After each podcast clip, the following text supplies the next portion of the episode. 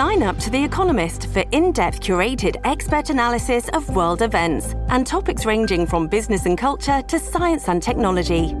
You'll get the weekly digital edition, online only articles, curated newsletters on politics, the markets, science, culture, and China, and full access to The Economist Podcast Plus.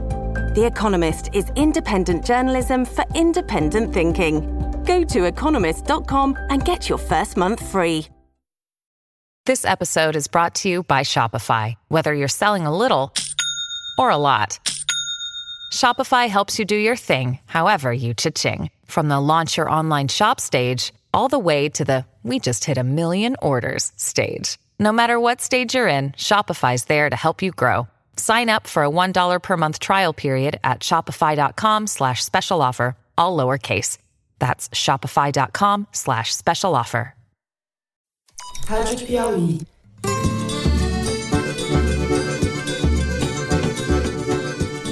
Olá, sejam muito bem-vindos ao Foro de Teresina, o podcast de política da revista Piauí. Mostrar tudo que a força faz, nossos soldados, nosso adestramento, tudo que eles fazem durante o ano para estar capacitados a operar essas máquinas de guerra. Eu, Fernando de Barros e Silva, na minha casa em São Paulo, tenho o prazer de conversar com os meus amigos José Roberto de Toledo, aqui pertinho. Opa, Toledo. Opa, Fernando. Opa, Thaís. Explicito também meu agradecimento público ao ministro Bento, que prestou um serviço valioso ao Brasil.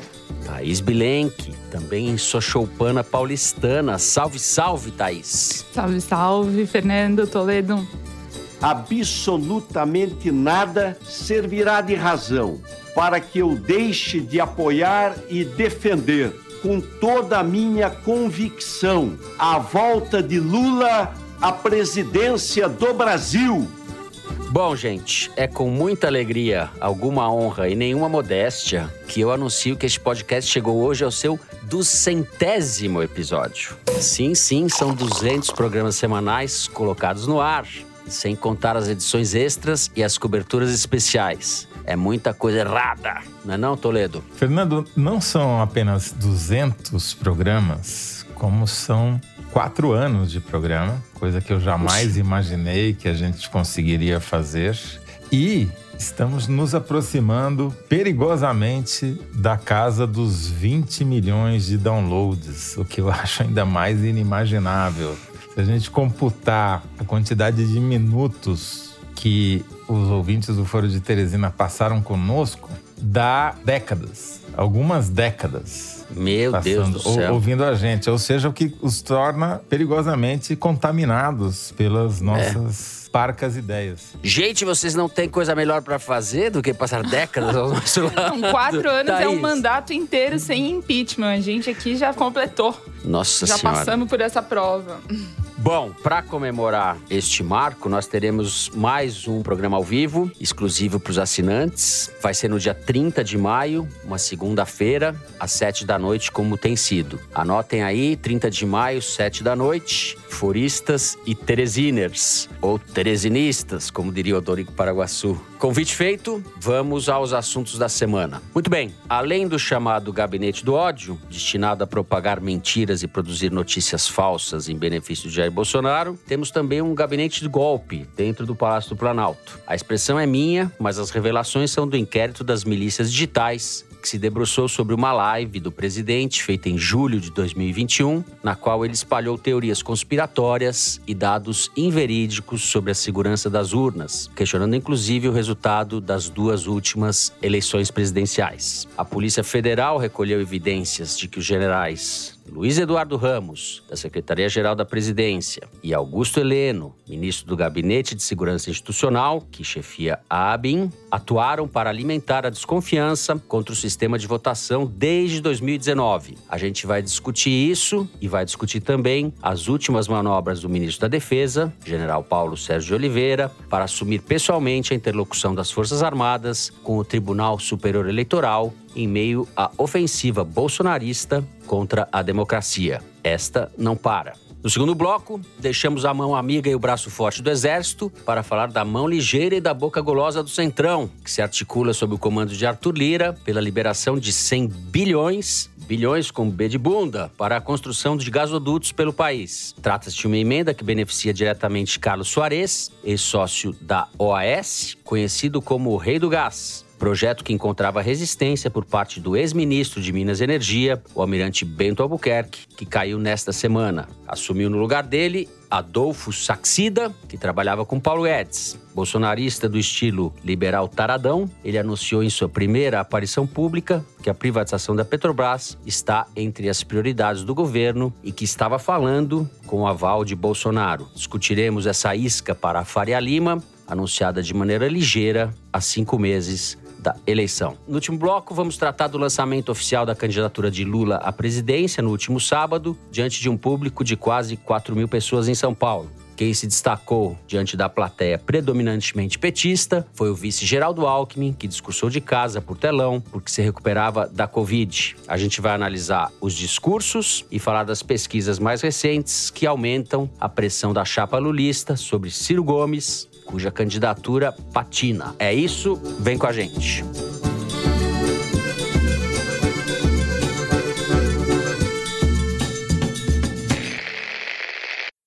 Muito bem, Thais Bilenque, comecemos por você neste programa de número 200. Eu mencionei aí a dupla de generais que forma o que eu estou chamando de gabinete do golpe, por sua atuação contínua ou já antiga, que vem desde o começo do governo, para desmoralizar o processo de votação no país. E eu sugiro então que você, que tem coisas a dizer sobre esses dois, comece por aí. É a dupla dinâmica, né, Fernanda? A gente teve notícias da dupla essa semana em várias frentes. Primeiro, soubemos que receberam o diretor da CIA no ano passado, segundo uma reportagem da Reuters, reclamava das ofensivas do presidente contra o processo eleitoral brasileiro. Quem o recebeu foi a uhum. dupla dinâmica. Heleno e Ramos. E também são os principais beneficiários da canetada do presidente da República para driblar o teto do funcionalismo e permitir que eles ganhem a aposentadoria e os salários, ou, seja, quase 400 mil reais a mais do que poderia se não fosse a canetada na conta dos cidadãos por acumularem a aposentadoria de militares e os salários nos ministérios é. que eles ocupam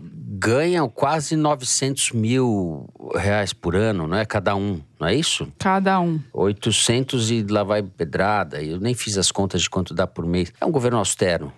Militares Acabou austeros. Acabou a mamata. Acho que vale explicar, né? Em abril do ano passado, abril de 2021, quando o Bolsonaro usou a BIC dele para produzir mais essa mamata, o que ele fez foi furar e acabar com o teto do funcionalismo. Porque significa que ele, o general Ramos, o Heleno Pequeno, Pequeno já perdeu essa pieza, porque acabou com o teto e virou um gigante do ponto de vista orçamentário. Né? Eles agora têm dois tetos. Ele tem o teto da aposentadoria e tem o teto do salário da ativa. Não soma mais os dois. Quer dizer, não é mais teto. Arrancaram o telhado, entendeu? É uma vergonha, é um escândalo esse decreto. E foi feito por decreto. É um decreto que beneficia uhum. o próprio Bolsonaro, que passou a ganhar mais também. Ele, porque ganha como presidente e como capitão reformado. É, o Bolsonaro inaugurou sua participação no Exército, sua fama no Exército de uma maneira muito negativa, tentando botar bomba no quartel, e se ligou de que ele precisaria ter o apoio dessa base militar quando entrou para a política, nos anos 90, e foi esperto, nas palavras do professor Carlos Fico, da UFRJ, da Federal do Rio, foi esperto, porque uhum. ele já pensou assim: para eu ter o apoio, eu vou defender as melhorias salariais dos militares e vou insuflar suas esposas a fazerem protestos e movimentos, porque os próprios militares não podem fazer isso. Então, com isso, ele já começou a mudar e reverter a imagem que ele tinha nas Forças Armadas, que é o que ele continua fazendo até agora, né? Tá pagando muito bem esses generais uhum. para fazerem o serviço sujo de desinformação do processo eleitoral, de espalhar esse medo de golpe o tempo inteiro, no limite, né? Sempre eles vão até o limite, não passam da linha para poder continuar mantendo esse ambiente golpista golpista, de medo de golpe iminente. E isso é o que os militares têm feito desde a proclamação da República.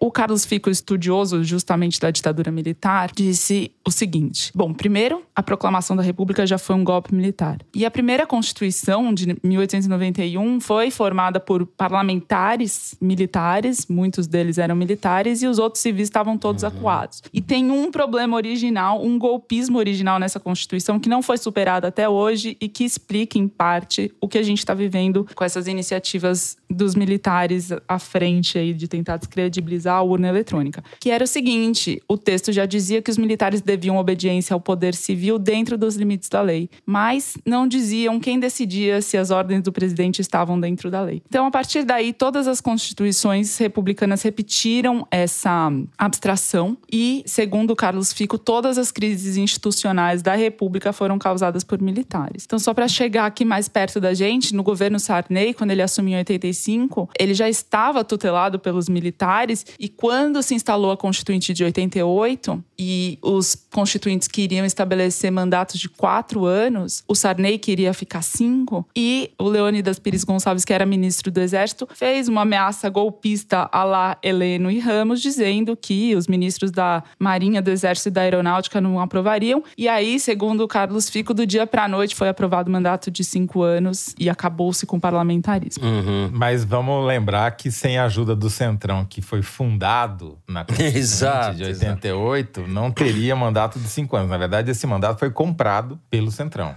A primeira aliança do Centrão com os militares foi para dar um ano a mais para o Sarney, que foi o ano da hiperinflação. Foi o pior ano da história do Brasil. Lá estávamos em processo de retirada. As tropas estavam em retirada, né? Ou recuando. É. Agora eles estão tentando avançar. É, né? mas ainda citando Carlos Fico, já foram muitos golpes militares na história do Brasil e nenhum deles esse golpe foi tão anunciado quanto tem sido sugestivamente agora. O que o leva a crer que o que os militares estão tentando de fato fazer é impor o medo, impor autocensura na população, travar uma guerra psicológica para fazer o projeto que eles escolheram se tornar vitorioso nas urnas. Segundo Carlos Fico, como ele interpreta essas ofensivas ofensivas que a gente tem agora clareza que os militares comandam é justamente ir no limite do deboche, causar comoção social, deixar a população em alerta permanentemente, para assim fazer o que eles sabem fazer, que é essa guerra psicológica, impor o medo e ganhar a eleição dessa forma. Mas eu citei a questão da Constituição para dizer que existe um problema mais recente, que é o artigo 142 da Constituição atual, uhum. que é aquele sobre intervenção militar e que o Bolsonaro apela a ele sempre que acha conveniente, né? E em 2020, como Bolsonaro já vinha com esse golpismo permanente, falou-se de poder moderador das Forças Armadas, o Augusto Aras, procurador-geral da República, falou desse poder moderador, e tanto o legislativo quanto o judiciário nessa hora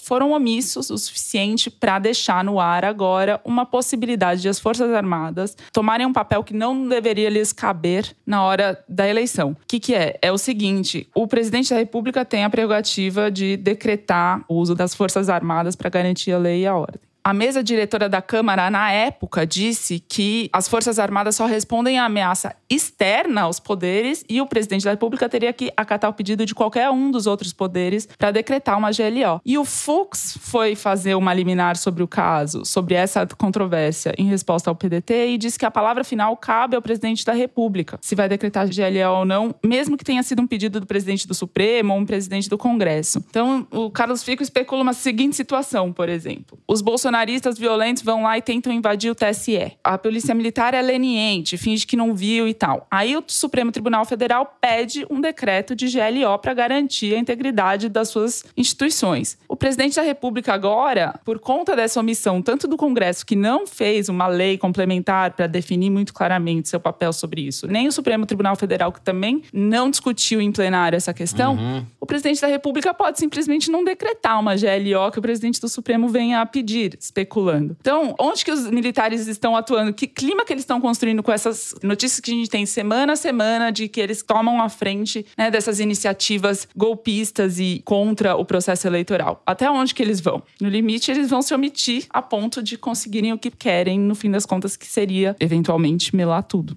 Muito bem. Toledo, você não pode melar tudo. Vamos continuar falando da dupla dinâmica e desse raciocínio que a Thais desenvolveu aí com a ajuda do historiador Carlos Fico? Ou vamos passar passar para o TSE especificamente? No TSE, na verdade, não tem muito o que dizer. O TSE tem um comportamento exemplar há muitas e muitas eleições, inclusive todas as eleições que elegeram o Bolsonaro. O papel que os militares estão fazendo naquela comissão absurda que o tribunal criou na gestão do Barroso, que não tinha que ter criado, e muito menos convidado um general para fazer parte, não tem que dar palpite em nada sobre isso, Fora isso, o comportamento do TSE tem sido exemplar em todas as eleições. Portanto, não cabe nem aqui discutir as palhaçadas que os militares apresentaram contestando coisas do TSE, eles não sabem nada. Olha, é vergonhoso o que as dúvidas que eles apresentaram ali, os questionamentos que eles apresentaram. Então, não cabe nem discutir. O que eu acho que vale explicar é como o Bolsonaro conseguiu cooptar a cúpula militar. Basicamente, conseguiu cooptar a cúpula militar com dinheiro. A Thaís já mencionou uma parte, mas vale a pena falar tudo. Durante o governo dele, os militares receberam 27%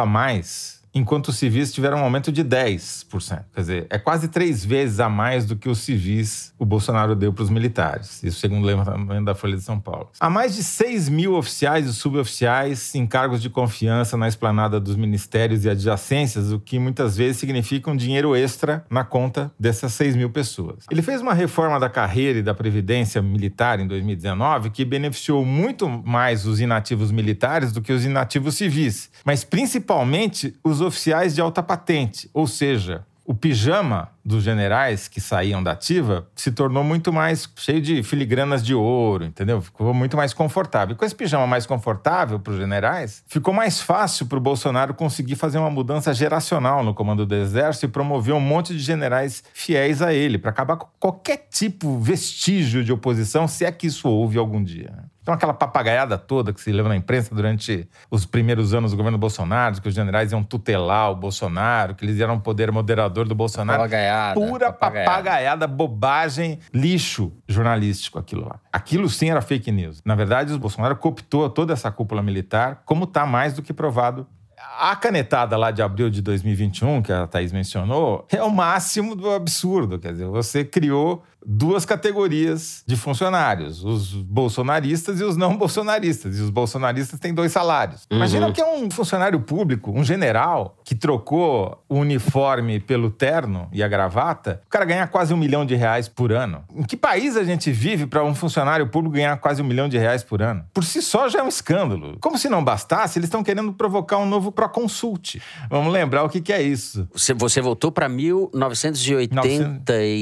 1982, 1982, ainda durante a ditadura militar, houve a primeira eleição direta para governador, no começo do processo de abertura. E, na maioria dos estados, a Justiça Eleitoral, os tribunais regionais eleitorais, contrataram o SERPRO, que era um serviço federal de processamento de dados, para fazer a totalização dos dados. Não existia urna eletrônica, era voto escrito, como o Bolsonaro gosta. Pois bem, no Rio de Janeiro, o Tribunal Regional Eleitoral contratou uma empresa privada chamada Proconsult para fazer a totalização dos votos. E essa armou uma tremenda sacanagem ela começou a contabilizar votos nulos e brancos a favor do Moreira Franco, que era o candidato da ditadura, contra o Brizola. E começou a projetar uma vitória inexistente do Moreira Franco. Demorava séculos para fazer a apuração, porque era tudo uhum. na mão. Uhum. Demorava dias e dias e dias e dias e a sacanagem ia sendo feita. Não por acaso, havia ex-pessoas ligadas ao SNI, ao falecido SNI, o Serviço Nacional de Informações, a Proconsult. Quer dizer, era uma operação militar. Exatamente a mesma coisa que o Bolsonaro anunciou agora, quando ele disse na live dele que o PL, o partido do boy, né, que é também o partido dele agora, vai contratar uma empresa privada para fazer uma contabilidade paralela dos números do TSE. Ou seja, é para consulte 2 a missão,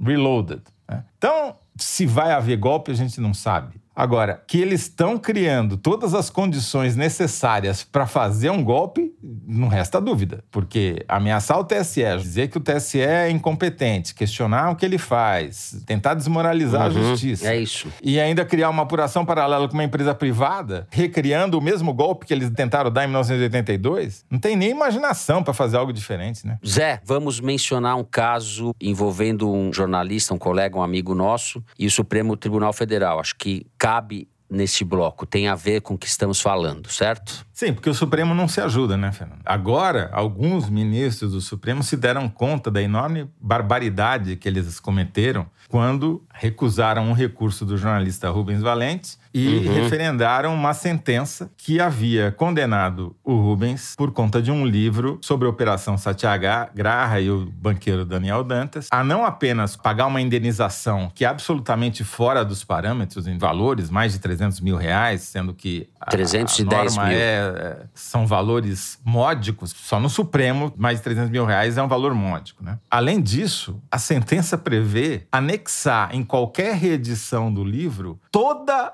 a petição do Gilmar Mendes, que foi quem moveu a ação, que é ministro do Supremo, foi julgado, portanto, por seus pares, que prevê mais de 200 páginas extras no livro, o que significa impedir a sua republicação. É óbvio. Um blá blá blá jurídico que não interessa a ninguém, sendo que ele nem contesta os pontos do livro. Então, assim, é um julgamento em causa própria, no momento em que o Supremo está acuado, e pior do que isso, cria um precedente. Vamos supor que Bolsonaro se reeleja por golpe ou não golpe, consiga permanecer no poder. Imagina o que esse precedente jurídico vai provocar na liberdade de imprensa. Ele vai acabar com a liberdade de imprensa. Quer dizer, não é o problema do Rubens Valente, é o problema de toda a imprensa, de todos os jornalistas. Uhum. O precedente criado é censura institucionalizada com aval, provocada pelo ministro Gilmar Mendes, com aval do Supremo Tribunal Federal. É, e é fácil de identificar em qual Gilmar Mendes se deve acreditar, né? Que não é naquele que se declara fã e veterado da liberdade de imprensa,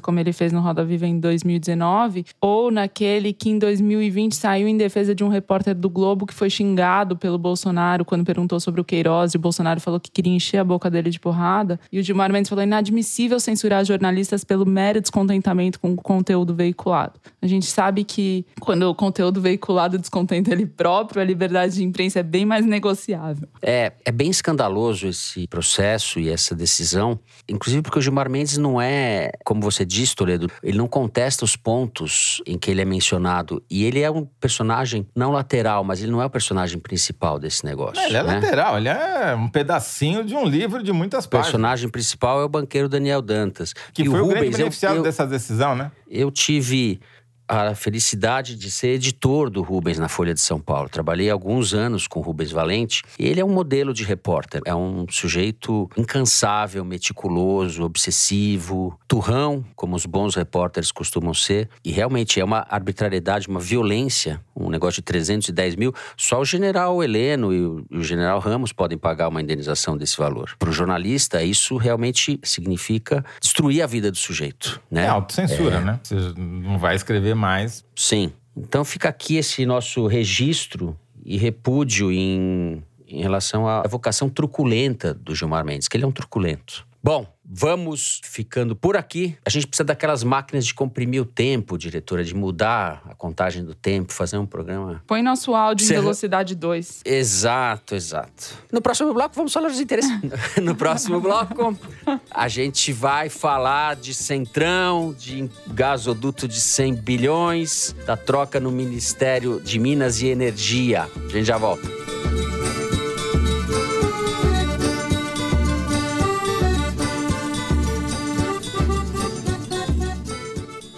Assine a Piauí exclusivamente digital.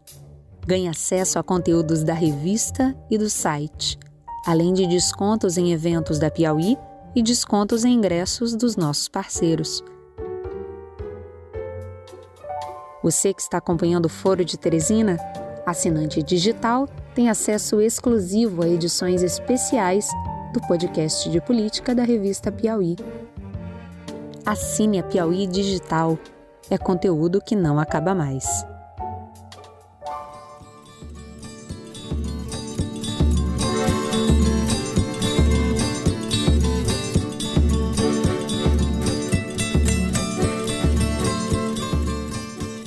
Muito bem, José Roberto de Toledo. Tivemos aí a troca no Ministério de Minas e Energia, saiu o Almirante Bento Albuquerque, já estava meio escanteado e pressionado pela questão do descontrole de preços dos combustíveis, assumiu este sujeito saxida, que é um liberal taradão, como eu disse, que já chegou falando, colocando a privatização da Petrobras na pauta, cinco meses da eleição. Te passo a palavra. Vamos começar pela troca do ministério e depois a gente fala do projeto está sendo patrocinado pelo Centrão que eu mencionei no início. Pois bem, o Bolsonaro, sempre que troca um ministro das Minas e Energia ou presidente da Petrobras, sugere que isso aconteceu porque o subordinado dele não obedeceu e diminuiu o preço da gasolina e do diesel, como ele supostamente quereria. Tudo isso é mentira. Bolsonaro está absolutamente comprometido com o preço alto da gasolina e do óleo diesel, porque isso beneficia os acionistas minoritários da Petrobras, que detêm as ações preferenciais da empresa e que são os grandes lobistas pelo sistema PPI, paridade do preço internacional, que foi adotado após o golpe que derrubou Dilma Rousseff e colocou Michel Temer no lugar. Michel Temer, uma das primeiras coisas que ele fez foi adotar esse sistema PPI para determinar o preço da gasolina e do diesel no Brasil. Esse sistema leva em conta os preços internacionais e não os custos de produção da Petrobras como era o sistema que praticamente vigorou desde a criação da Petrobras nos anos 50 até o Temer, inclusive durante o governo militar, durante a ditadura. Pois bem, como o Bolsonaro não pode estar tá apanhando que nem cachorro por causa do preço da gasolina, os outdoors dos postos de combustível com o preço da gasolina e do álcool são a maior campanha contra o Bolsonaro que existe, batendo todos os recordes de aumento de preço. Isso tem um impacto direto no bolso das pessoas, não só na hora de encher o tanque, mas também porque encarece o transporte, principalmente dos alimentos. Então, para fazer esse teatro de que ele está brigando para baixar o preço dos combustíveis, ele fica demitindo o ministro e presidente da Petrobras. Não foi esse o motivo. O motivo está bem explicitado em várias reportagens que contam a história do lobby uhum. do Arenão, do lobby do Arthur Lira e de Companhia Limitada, para que seja viabilizada essa ideia de espalhar gasodutos pelo norte, nordeste e centro-oeste do Brasil, onde quem detém os direitos sobre esses futuros gasodutos é um empresário chamado Carlos Soares. E é um projeto, uma ideia que vale até 100 bilhões de reais. Então imagine as consequências disso para quem viabilizá-la né? no caso, o Arenão. Quer dizer, havia resistências do almirante que estava no Ministério das Minas e Energia para adotar essa ideia e ele caiu. Esse é o real motivo. Agora, quanto ao preço dos combustíveis, queria dar um dado aqui, talvez as pessoas não se deem conta. Até o pré-sal, o Brasil era um importador maior de petróleo do que um exportador, né? Depois do pré-sal, o Brasil passou a exportar muito mais petróleo do que importa. E a produção nacional, ela mais do que dobrou em relação ao ano 2000, por exemplo, né? O Brasil, desde 2019, produz mais de um bilhão de barris de petróleo por ano. E, ao mesmo tempo, importa, por exemplo, em 2021, importou menos de 60 milhões de barris, enquanto exportou quase 500 milhões, 483 milhões de barris.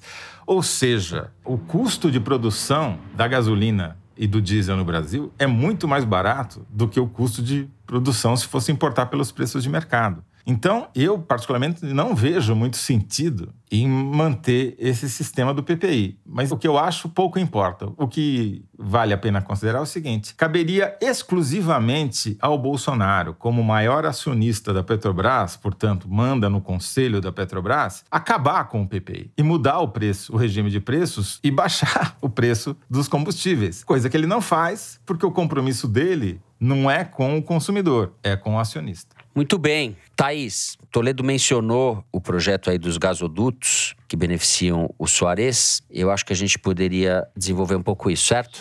Certo. Basta dizer, para a gente entender que projeto é esse, basta dizer que um dos principais defensores públicos desse projeto é o Adriano Pires, aquele consultor que foi indicado para ser presidente da Petrobras, mas por ser muito ligado ao Soares e a outros empresários do setor, acabou desistindo. Calculou e falou que ia ser, como disse Toledo, melhor ficar do lado de lá. Bom, e agora ele esperou esfriar a polêmica da sua não ida para a Petrobras e voltou à carga para defender esse projeto. Nos últimos artigos que ele publicou no site Poder 360, ele sustenta, por exemplo, que é demonizando o maior consumo do gás nacional do pré-sal e o uso em térmicas inflexíveis, o aumento da infraestrutura, como se fosse incompatível o crescimento do mercado de gás e fontes renováveis. É um grande eufemismo dizer aumento da infraestrutura né, por esse custo de 100 bilhões de reais para construir gasodutos uhum. que vão levar o gás de onde eles têm para as térmicas que vão consumi-los e depois para o mercado consumidor. E sendo que tanto os gasodutos são do Suarez quanto a distribuição também é do Suarez e a regra é clara de dizer que você não pode ser dono do gasoduto e distribuir o gás. Na privatização da Eletrobras, o relator do projeto na Câmara foi o Elmar Nascimento, que é um deputado muito ligado ao Suarez, que acrescentou naquele texto o jabuti das usinas né, de construir as usinas onde não tem gasoduto. Uhum. E agora seria o ato número dois, que é construir o gasoduto para você fechar essa equação muito favorável a algumas pessoas e desfavorável para o resto. E o ministro de Minas e Energia anterior, o Bento Albuquerque, ele nunca se posicionou nem contra nem a favor, ele nunca se posicionou a respeito disso e é considerado no setor uma pessoa muito frouxa, que inclusive não fez nenhuma coisa nem outra. Então, por um motivo diferente, eu, eu acho que essa informação corrobora a análise de que ele está sendo só usado de boi de piranha para desviar, de ser uma manobra diversionista uhum. do presidente, porque na verdade ele quanto a esse caso, não fez nada para impedir o primeiro ato do Soares e companhia, Adriano Pires e o Nascimento e Arthur Lira também, que patrocinou esse projeto inicialmente, não fez o primeiro ato. Agora só precisa do segundo para ligar os pontos, literalmente. Muito bem, vamos encerrando o segundo bloco por aqui e passar direto, é isso, diretora? Direto para o número da semana? Vamos direto, direto e reto. Qual é o número da semana, Mari Faria? Fernando, o número da semana é 5.100. A fila de pessoas esperando por um transplante de rim no Brasil cresceu em 5.100 pessoas de dezembro de 2021 a abril de 2022, período que coincide com a pandemia. Em 2021, 27.600 pacientes aguardavam na fila por um rim. Em abril agora, o total é de 32.800 pacientes. O Igualdades dessa semana faz um raio-x dos transplantes no Brasil e revela que, somadas as mortes na fila de pessoas aguardando por transplantes em geral, de todos os órgãos, resultaram em 4.200 vidas perdidas, o que equivale a 21 vezes o número de vítimas do acidente do voo da TAM 3054. Esse Igualdades aí da Amanda Gorziza e da Renata Bono ele para mim foi muito chocante, porque todas as doações, todas as filas de doação, quase todas elas, mas no acumulado de todas, na soma das filas, está crescendo a fila, em vez de diminuir. Quer dizer, cada ano que passa, quem precisa de um rim, de um pulmão, de um, um órgão para conseguir viver, está tendo que passar mais tempo esperando e muita gente morrendo enquanto espera. E isso é por falta de uhum. órgãos, porque falta talvez estímulo, falta uma legislação, falta uma campanha para estimular os parentes das pessoas que têm morte cerebral e que têm cujos órgãos poderiam ser usados para transplante, sejam estimulados a autorizar essas doações. O que a gente está vendo é uma piora da situação e um drama, quase uma tragédia, cada vez maior. Sim, é muito impressionante mesmo isso. Ficamos aqui com o número da semana. Em seguida, vamos falar do lançamento oficial da candidatura presidencial de Lula, da chapa Lula-Alckmin e do impacto deste lançamento e das pesquisas sobre o quadro eleitoral e sobre a candidatura de Ciro Gomes. Já voltamos.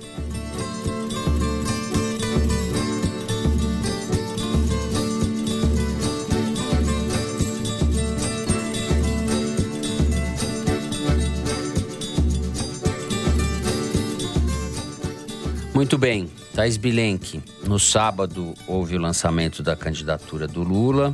Ele fez, como se sabe, um discurso lido por orientação dos assessores marqueteiros para evitar que ele dissesse besteiras de improviso ou coisas inconvenientes, como vinha acontecendo nas suas últimas intervenções. Resultou um discurso um pouco frouxo, mas com alguns recados. Eu queria que você comentasse o que achou desse discurso. Como eu disse na abertura, a sensação do evento acabou sendo Geraldo Alckmin, o que não deixa de ser uma ironia, né? É, mas tem essa preocupação, né, de acabar com a hegemonia do vermelho, digamos assim. Tanto é que tinha uma bandeira do Brasil flamulante gigante projetada no palco. As cores do evento tinham em muitos momentos predominava o verde e amarelo, que é uma intenção clara da campanha de fazer para agregar, inclusive o eleitorado que já foi do Alckmin algum dia. O fato de, de o Alckmin ter né, sido aplaudido diversas vezes, enfim, faz parte desse esforço da campanha do Lula de conseguir. Eu acho que isso é um dos elementos que ficou muito claro e outro elemento que ficou claro, tanto pelo discurso, mas também pelos gestos é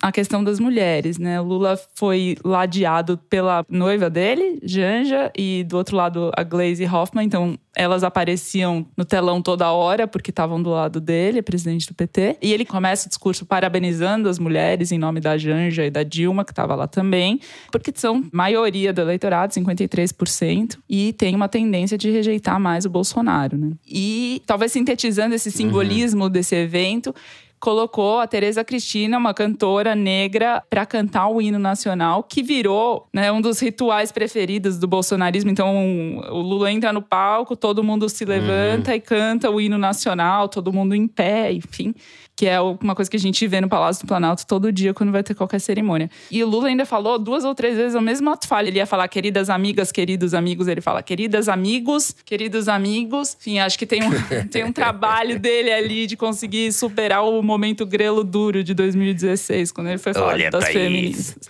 Eu acho que você tá pegando no meu pé à toa. Eu tô fazendo um baita esforço, querida amiga. Bom, e a Janja, né, que tá tendo esse papel ali, foi quem lançou a nova versão do jingle Sem Medo de Ser Feliz. E o Lula fala do casamento com ela para falar que não tem revanchismo, que ele só quer amor e tal, que acho que também é uma coisa que ele está tentando passar esse recado muito claro para conquistar um eleitorado que não é o público fiel dele, né? Deu uma tropeçadinha ali no começo quando ele fala: ah, um jovem de 76 anos não pode provocar com tantas emoções, o coração não aguenta. Aí ele percebeu que era um gatilho para essas teorias conspiratórias de doença, enfim e tal. Daí ele falou: não, não, coração de corintiano é calejado, eu aguento qualquer coisa. E depois engatou naquele discurso que estava lido mas com alguns momentos de improviso, tipo esse, que foi logo no começo. Em seguida, depois desse lançamento em São Paulo, ele foi para Minas Gerais e, por incentivo da Janja, que tem tido um papel atuante na campanha, Sim. marcou um encontro com artistas e que se revela uma das estratégias do Lula da campanha de expandir o público. Por exemplo, quem estava lá é o Jonga, que é um mineiro de 27 anos, que é um dos grandes nomes do rap nacional, que foi de camisa do Brasil. O Lula elogiou ele ele por isso, falou: é isso que a gente vai fazer mesmo e tal, que ele tem feito, né, de tentar recuperar esses símbolos. E aí o Jonga posta uma foto dos dois e um fã diz: perdeu um fã. Aí o Jonga reposta, falando: vai com Deus, não é hora de brincadeira. Que é um formador de opinião da periferia, jovem e negro, que é onde o Lula está uhum. tentando entrar. Então a gente começa a ver as estratégias mais claras de como que ele pretende avançar nesses grupos, né? Bolsonaro tinha crescido entre o público masculino jovem na última pesquisa, principalmente os homens, né? É, é um público exatamente. que é sensível, é receptivo ao que o Bolsonaro representa. Hum. Bom, José Roberto de Toledo, eu ia falar nosso Proconsult, não, você não tem nada a ver com Proconsult, Zé. Você é nosso computador mãe de apuração dos dados do TSE. O cara é um. Não, acho que a metáfora cara... vale, isso é uma fraude mesmo. não, não é uma fraude, José Roberto de Toledo. Se você for uma fraude, está enganando muito bem o seu amigo é, aqui há ideia, décadas. Essa é a ideia. Há décadas. Ideia. Essa é a ideia. Vamos lá. Então, a campanha do Lula, por mais estranho que possa parecer para quem só lê as manchetes de jornal, está no seu melhor momento desde que ela existe. Se você pega o agregador de pesquisas do UOL, ele está lá com seus 44% de intenção de votos na média das pesquisas no primeiro turno, que é o percentual mais alto que ele já teve nesse agregador desde anos, tá certo? Desde que ele se tornou candidato, desde a cadeia. Né? Enquanto isso, o Bolsonaro, não dá para saber ainda, mas talvez tenha batido no teto, está ali com 33%, e as outras candidaturas somadas da terceira via estão em refluxo. Né? Por que, que o Lula está num bom momento? Não é só por causa do agregador do UOL. Se a gente pega outros indicadores, como por exemplo o Google Trends, que mede o interesse das pessoas por um determinado assunto, pela quantidade de buscas que elas fazem sobre esse assunto, o Lula, desde o primeiro de maio, vem superando o Bolsonaro em interesse demonstrado pelas pessoas nas buscas do Google. Então, começou no primeiro de maio e durante o lançamento e com o lançamento da chapa Lula com Chuchu no final de semana, nesse último final de semana, isso Uhum. voltou a acontecer e consolidou essa liderança. Se você pega o Twitter, segundo o levantamento da Arquimedes, também o Lula está no seu principal momento. Nunca houve tanto engajamento em torno do Lula ao ponto dele ultrapassar o Bolsonaro em engajamento no Twitter, graças a quê? Não é propriamente a campanha institucional do Lula, mas aos formadores de opinião, os chamados influencers, que vêm aderindo espontaneamente à campanha do Lula. E nessa última semana, por exemplo, a influencer que mais ajudou o Lula a sair do seu nicho e ter uma penetração mais alta entre os não políticos foi a Ludmilla, a cantora funk, né? Como outras cantoras e artistas já tinham sido esses, por exemplo, que a Thaís mencionou, e a própria Anitta, né? Enfim, tem uma ironia nesse lançamento da chapa Lula com Chuchu, que até virou piada, todo mundo buscando a receita e tal, né? Que foi a vingança do Alckmin contra o Dória. Nesses últimos dias, o Alckmin teve quase o dobro de citações e engajamentos do que o Dória. Ou seja, o criador traído vingou-se da criatura. E mesmo sendo vice, conseguiu mais exposição que o candidato a presidente do partido do qual ele foi obrigado a sair, porque teve o seu tapete puxado pelo Dória. Então, é um prato É. que se come frio essa vingança. Muito interessante. O Alckmin já está esquadrinhado um pouco dentro da campanha do Lula, o papel que ele vai ter.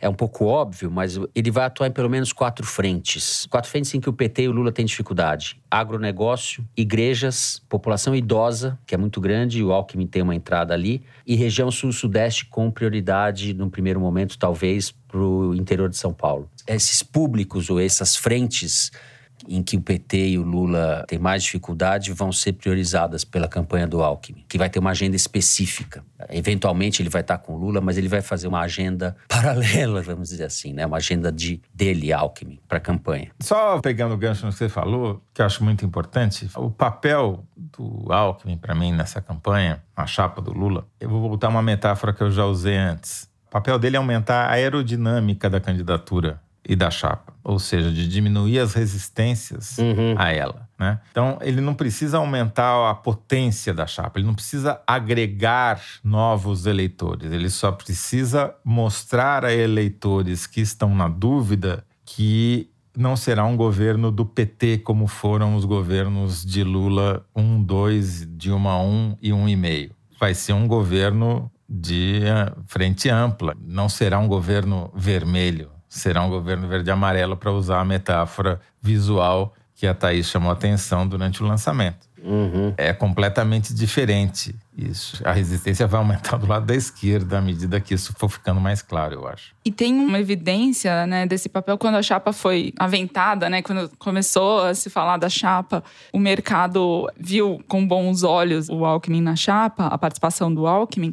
E agora, pelo que eu andei conversando, um investidor me falou isso, um investidor de um grande banco me disse que não existe medo em relação a um governo Lula, né?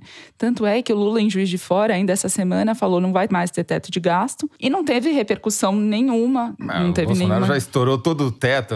Isso é Exatamente. contábil. né? Bolsonaro já estourou todo o teto, mas em outros tempos, algo assim dito pelo Lula causaria rebuliço imediatamente.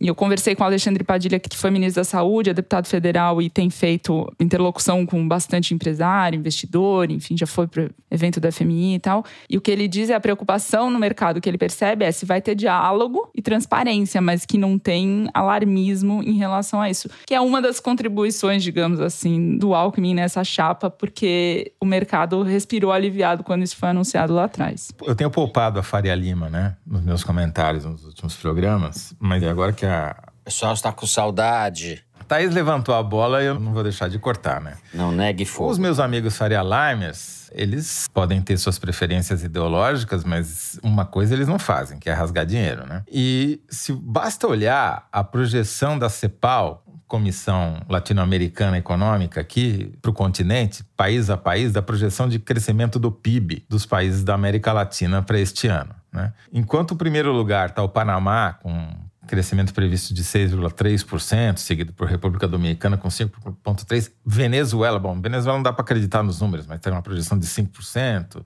Colômbia vai crescer 4,8% tal. O Brasil está em último lugar, último lugar, com uma previsão de crescimento de 0,4%, atrás do Paraguai, que vai crescer 0,7%. Então, não tem nada pior do que o Bolsonaro para a economia brasileira, tá certo? Quer dizer, tem medo de quem? O que pode ser pior que isso? Não tem. A gente cavou o poço, tá no sótão do porão do poço, não tem. Abaixo disso, não vou usar a expressão que você usaria na Grande Matão, mas, enfim. É. Abaixo de cu de cobra não existe mais nada, né?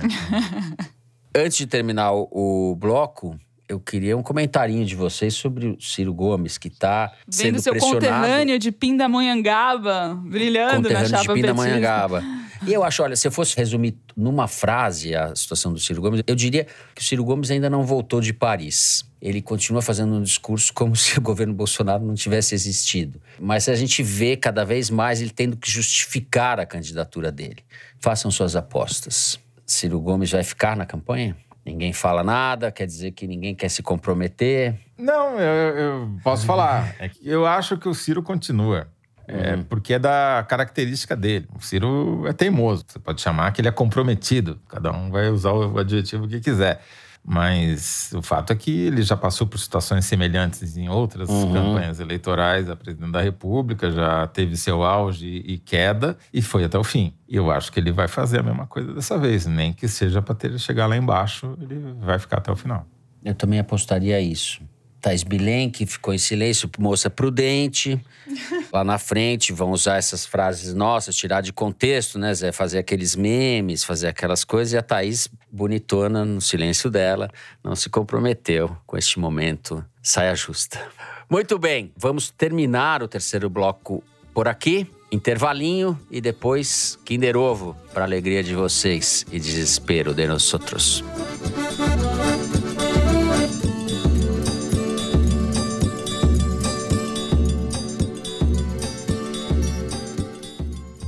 MUBI é uma plataforma de streaming de curadoria onde você descobre, assiste e até dá a sua nota para os melhores filmes de todos os tempos. Funciona assim: na MUBI todo dia extrai um filme diferente. E ao contrário dos outros serviços disponíveis por aí, eles são escolhidos por nossos curadores e não por algoritmos. Desse jeito você investe mais tempo descobrindo filmes incríveis do que procurando o que assistir. Experimente 30 dias de MUBI grátis. É só entrar no site mubi.com/foro.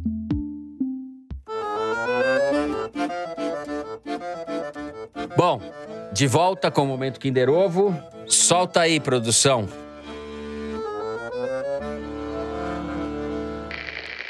Nesses últimos dias, a gente se reuniu com, a quadri... com a- a- os aplicativos, né, que nos deram sugestões de como lidar com esses falsos entregadores. Então, policial que não quer ser morto, ou desculpe, bandido que não quer ser morto, não reaja quando o policial for abordado.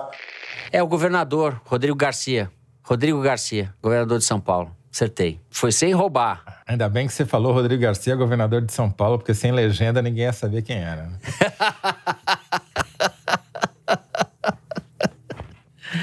É, eu me beneficiei porque eu estava vendo televisão ontem, quarta-feira, e apareceu uma fala dele lá, uma propaganda dele. Eu vi esse sotaquezinho, essa coisa simpática, meio caipirado, grande matão, né, Zé? E é isso aí. Rodrigo Garcia. Rodrigo Garcia e seu ato falho. E seu ato falho. É, explica aí o ato falho, que eu acho que não sei se as pessoas perceberam. Nossa senhora. Rodrigo Garcia E- está com uma e- certa ele dificuldade se para reuniu com a quadrilha e, de bandidos. Exato. Ele se reuniu com o aplicativo e matou o policial. Começou bem o nosso governador. Na minha época, o PSDB não fazia atos falhos. Não, o PSDB é engraçado isso, né? Porque o Rodrigo Garcia é DEM, né? É, É. Sempre foi. É, E não cola agora isso, O cara virou o símbolo do PSDB em São Paulo. Quer dizer, se isso não é o fim do PSDB, é o quê? É o recomeço? Exato, exato. Bom, depois deste momento glorioso, lamento informar-lhes, no número do programa de número 200, pode instaurar aí uma CPI, um VAR, o que você quiser, Zé. Não, Isso. Fernando, eu não vou contestar o resultado. Eu acredito no TSE. E, que reconheço que fui ultrapassado por você e antes você do que ninguém, né? Porque a chuva de comentários maldosos, irônicos e gozadores sobre o nosso patético desempenho no Kinder Ovo da Luiz Helena é, me fez é... torcer por você e pela Thaís nesse daqui. Não foi um bom momento. bom. Então, Fernando o... Barros lidera o ranking, certo, Marco Nossa, ele tá disparando. O homem disparou. Não, calma, não vamos exagerar. Não vamos exagerar. Calma. Tem o jingle, tá pronto o jingle. Você fala no programa que vem, você fala o resultado. A modéstia me impede. Bom, vamos depois desse resultado, vamos ao Correio Elegante. E como nós estamos no programa 200, a Mari me passou um parabéns especial enviado pelo mineiro, mas morador do Rio, Fábio Xavier Pena. E daí eu vou ler aqui a mensagem. Vai ser difícil essa mensagem aqui. Fábio Xavier Pena, ele diz o seguinte: foi em maio de 2018 que eu e minha namorada Raquel nos conhecemos e no mesmo maio a Piauí fazia um auspicioso lançamento para aqueles que tinham um parafuso a mais, porém ainda não tinham um podcast para chamar de seu. Para completar as referências, 11 de maio é o dia do aniversário da minha querida Raquel. E se o que não faltam são razões para celebrar, Raquel e eu ficaríamos muito felizes se vocês enviassem um parabéns para ela e um feliz aniversário de namoro para gente. Em troca, nós enviamos uma breve e descontraída paródia da música Sem Samba Não Dá, do Caetano Veloso. E agora ele pôs uma letrinha aqui do Sem Samba Não Dá, que eu não vou saber cantar. Eu vou declamar, que eu tô quase cantando, Mari. Olho pro cristalino corcovado. Mas não vou cantar, porque não, vai, não vou você, aguentar. Se não você, vou, não vou sustentar. Se você cantar e não declamar, eu vou reclamar. Então você vai reclamar. Olha se é pra fazer, Se é pra fazer rimas e em silêncio, grito e babá. Tudo esquisito, tudo muito errado. Mas a gente chega lá. Tem muito atrito, treta, tem muamba. Mas temos Toledo, Thaís, Fernandão, Mari Faria com o Igualdades e uma equipe de amorosa produção. Vai chegando, o episódio já tá no ar. Quem será que o Kinder Ovo vai acertar? Cestar sem foro não dá. Sem foro não dá. Sem foro não dá. Sem samba não dá.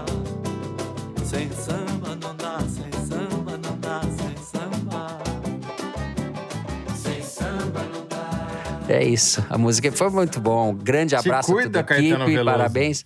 Te cuida, Caetano Veloso. É o Fábio Xavier e a Raquel. Então, parabéns, que é aniversário da Raquel. Parabéns para vocês pelo namoro também, pelo aniversário do namoro, né? Eles são contemporâneos do Foro. Isso aqui é um é tão bom esse negócio que parece que foi inventado, mas é de verdade.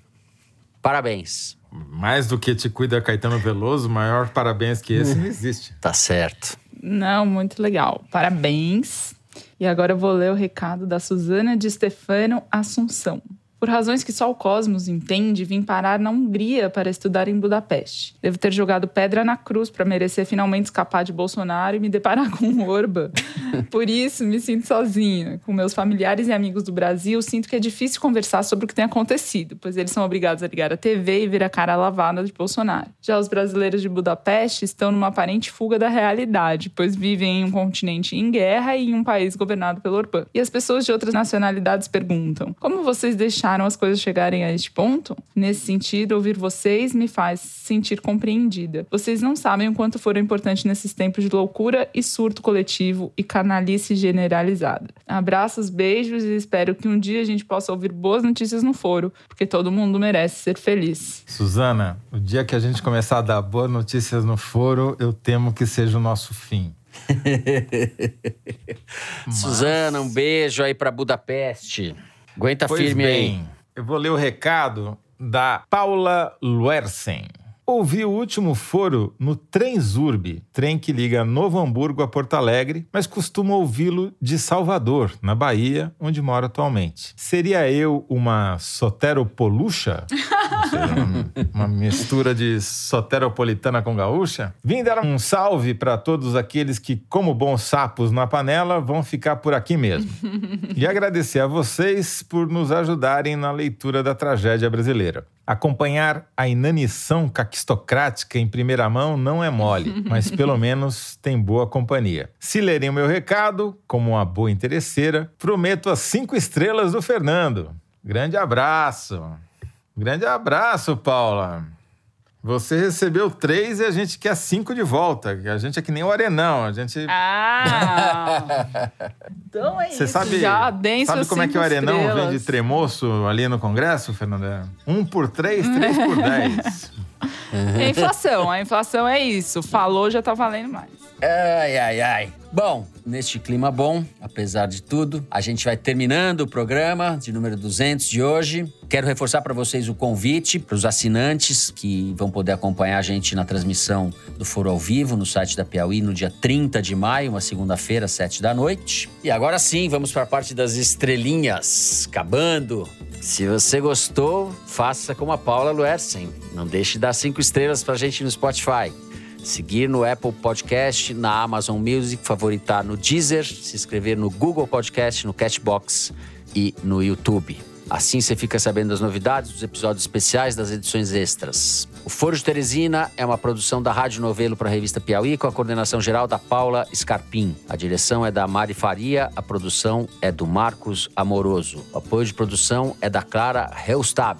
A edição é da Cláudia Holanda e do Tiago Picado. A finalização e a mixagem são do João Jabassi, que também é o intérprete da nossa melodia tema, composta por Vânia Salles e Beto Boreno. A Mari Faria edita os vídeos do Foro Privilegiado, teaser que a gente põe no ar nas redes da Piauí. A nossa coordenação digital é feita pela Juliana Jäger e pela Fecris Vasconcelos. A checagem é do João Felipe Carvalho e a ilustração no site é do Fernando Carval. O Foro de Teresina foi gravado nas nossas casas, em São Paulo. E 200 programas depois eu me despeço mais uma vez dos meus amigos José Roberto de Toledo. Tchau, Toledo. Tchau, Fernando. Tchau, Thaís. Queridos ouvintes, esperamos vê-los mais 200 vezes. É isso aí. Tchau, Thaís. Tchau. Até mais. É isso, gente. Até a semana que vem. Fiquem bem.